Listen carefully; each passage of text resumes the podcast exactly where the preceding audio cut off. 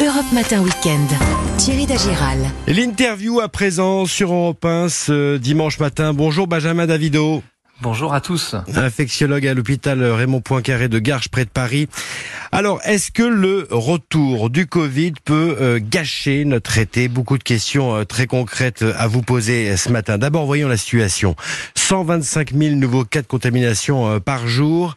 C'est toujours ce nouveau variant portugais d'Omicron Écoutez, c'est ce variant BA5 euh, qui d'ailleurs n'est pas une exclusivité portugaise. Il sévit également d'ailleurs euh, chez nous euh, outre-mer. Mhm.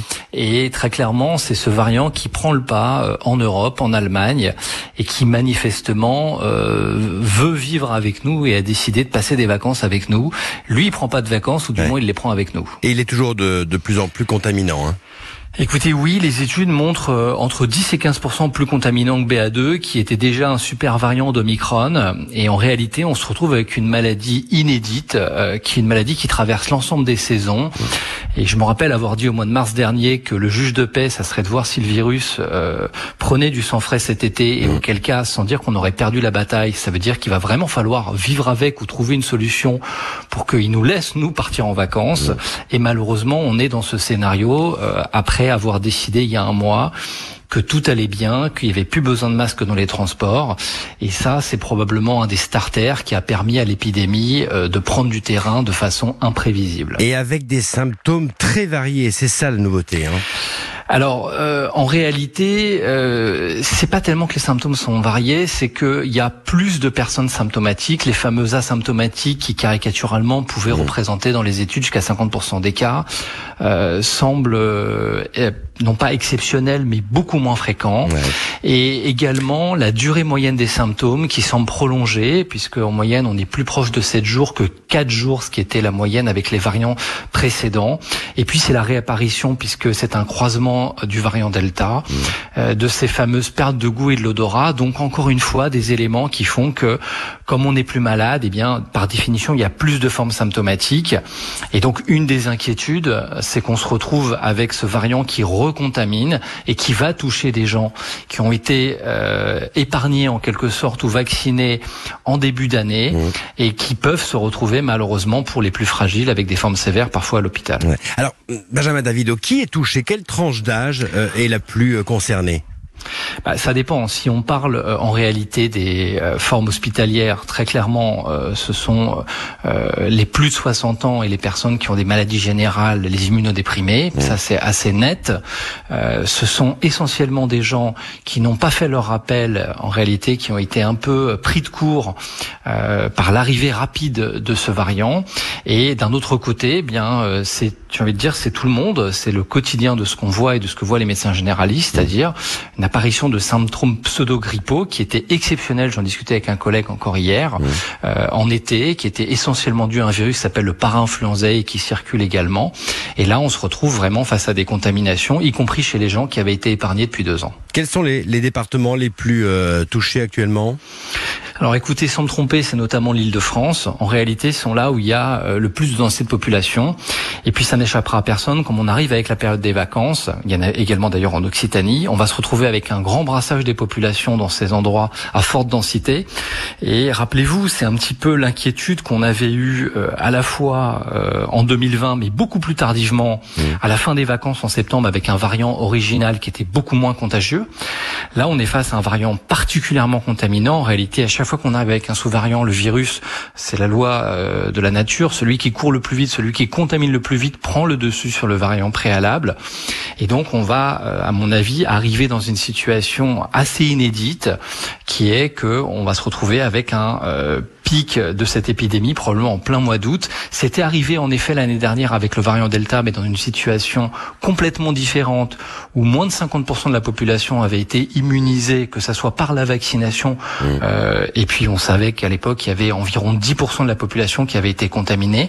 Et on voit bien, et c'est ça, je pense, la leçon qu'il faut tirer de, de cette euh, septième vague qui se dresse devant nous, c'est que l'immunité naturelle ne suffit pas à protéger durablement les gens.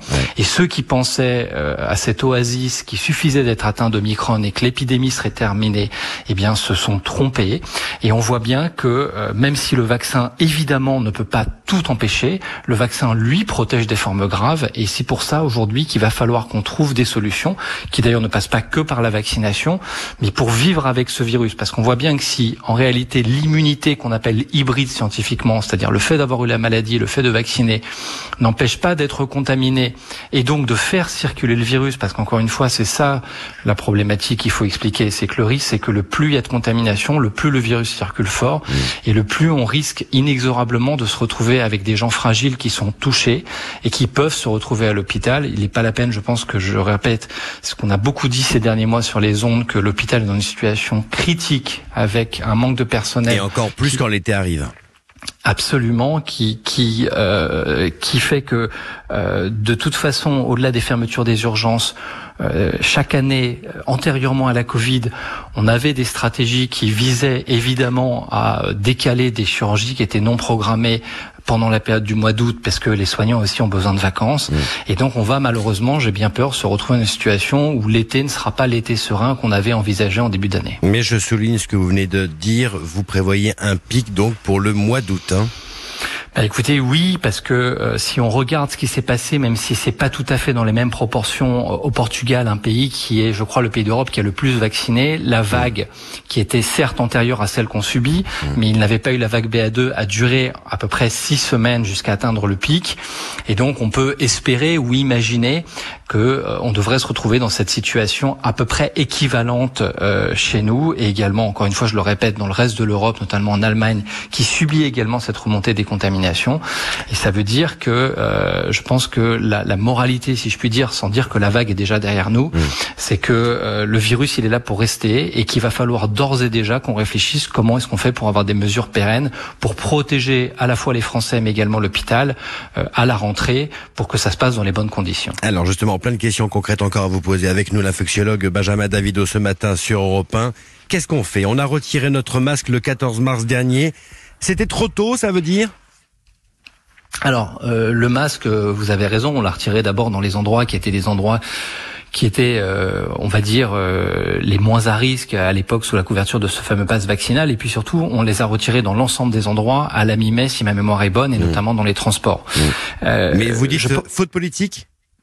Bah, en tout cas, je pense que, et moi je l'ai dit, je, me suis exprimé sur, euh, sur, sur plusieurs médias à ce moment-là, je pense que euh, c'était un message extrêmement délicat et une vraie prise de risque, parce qu'on savait que si l'épidémie pouvait repartir, que la marche arrière serait quasi impossible. Mmh. En réalité, c'est ça le problème.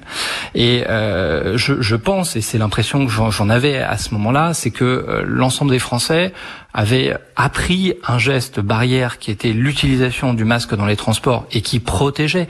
Rappelez-vous, en mars 2020, sans refaire l'histoire, on avait été parfois scandalisé. Premier endroit où d'ailleurs le port du masque avait été appliqué malgré la pénurie, lorsque il n'y avait pas de masque, notamment dans les avions, et que parfois euh, on utilisait, faute de masque, euh, la stratégie euh, en tête bêche où on laissait un siège vide. Et donc on est tombé presque, j'ai envie de vous dire, dans l'excès inverse, c'est-à-dire qu'à force de vouloir cibler le monde d'avant, euh, eh bien, on se rend compte aujourd'hui qu'il ne faut pas cibler le monde d'avant, mais le monde d'après. Pourquoi? Parce que on n'a pas les mêmes outils en réalité que dans le monde d'avant. Je m'explique. Ouais. Allez-y. Ça veut dire que dans le monde d'avant, euh, bien, vous n'aviez pas tous ces tests, à la fois ces tests de PCR qui étaient mmh. euh, réservés d'abord à l'élite hospitalière, et c'est ça qu'il faut bien comprendre aujourd'hui. Et puis on n'avait pas ces outils d'autotest et ni ces monitorages, ces, ces, ces, traitements, ces vaccins, et même la culture du masque.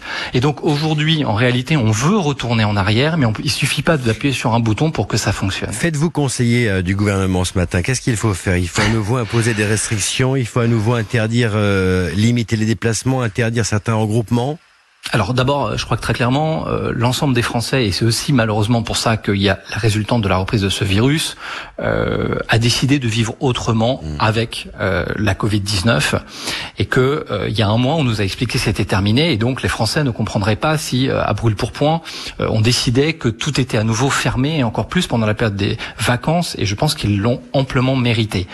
Encore une fois, je pense que d'abord des mesures simples comme réfléchir au-delà même du des seuils dans les endroits, c'est ce qu'avait fait Israël il y a trois mois, où il y a une forte risque de circulation du virus, notamment dans les endroits de promiscuité, les transports en commun, euh, lorsqu'on va voyager.